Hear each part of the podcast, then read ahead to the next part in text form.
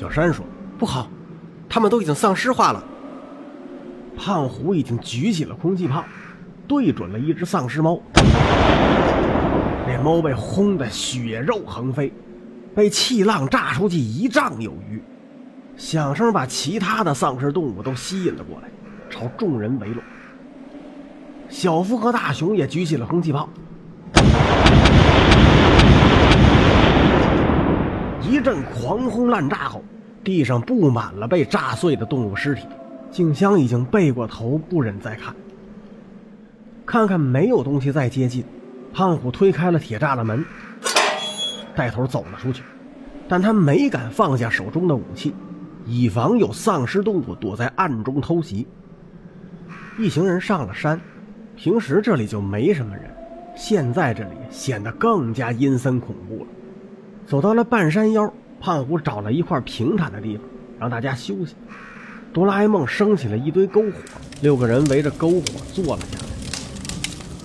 大雄正对着篝火发呆，突然想起了什么，就问哆啦 A 梦：“我们能不能回到家里，用时光机回到三天前呢？”“不行，我从家里逃出来的时候，一辆大卡车撞进了家里，半座房子都塌了下来，你的书桌应该被砸碎了，时光机的入口也就关闭了。”“嗯，那你调查清楚是怎么回事了吗？”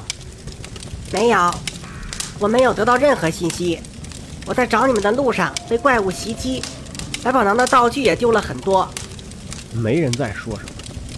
又过了一会儿，胖虎说：“好了，我们休息的也差不多了，还是到山顶去吧。”六个人默默地收拾好了东西，然后继续向上爬。到达山顶的时候，已经是第二天的凌晨两点多了。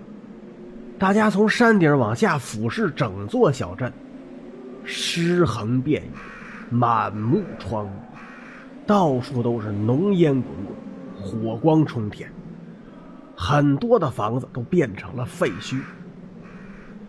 一切的一切，让大家都不敢相信，那就是大家曾经生活过的小镇。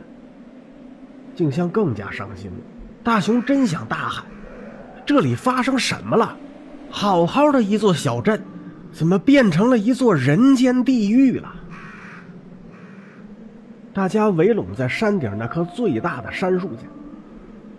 小夫突然发现，平时大家都没注意过的树根靠近地面的地方，有一个刻上去，每个边都像里凹的奇怪的六边形。于是他叫大家来看。小山看到图标后，觉得好像在哪儿见过，但是又想不起来。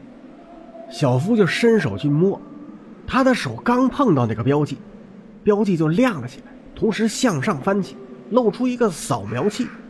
一个声音说了一串英语，那是说，请确认身份才能进入，也就是扫描人脸。小山翻译说：“这里有一个万能破解机，可以破解。”哆啦 A 梦掏出了一个机器，照在了那个扫描器上。几秒钟后，那个声音又说了一句英语。同时，那棵树从中间裂开了，露出了一个向下的螺旋楼梯。大家面面相觑。静香问道：“这是什么地方？我们下去安全吗？”小夫说：“有哆啦 A 梦在，你还怕什么？况且不下去，我们还能去哪儿啊？”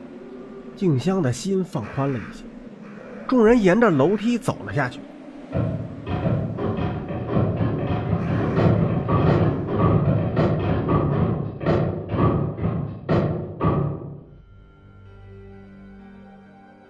下边是一个门厅，正面有个很大的电梯，电梯门上有一个和刚才树上一样的图标，不过这个图标是红白相间的，看上去像俯视一顶雨伞。小山看到这个图标，突然想起来了，这是保护伞公司的标志，也叫安布雷拉，是个制药公司。不过它怎么会在这里？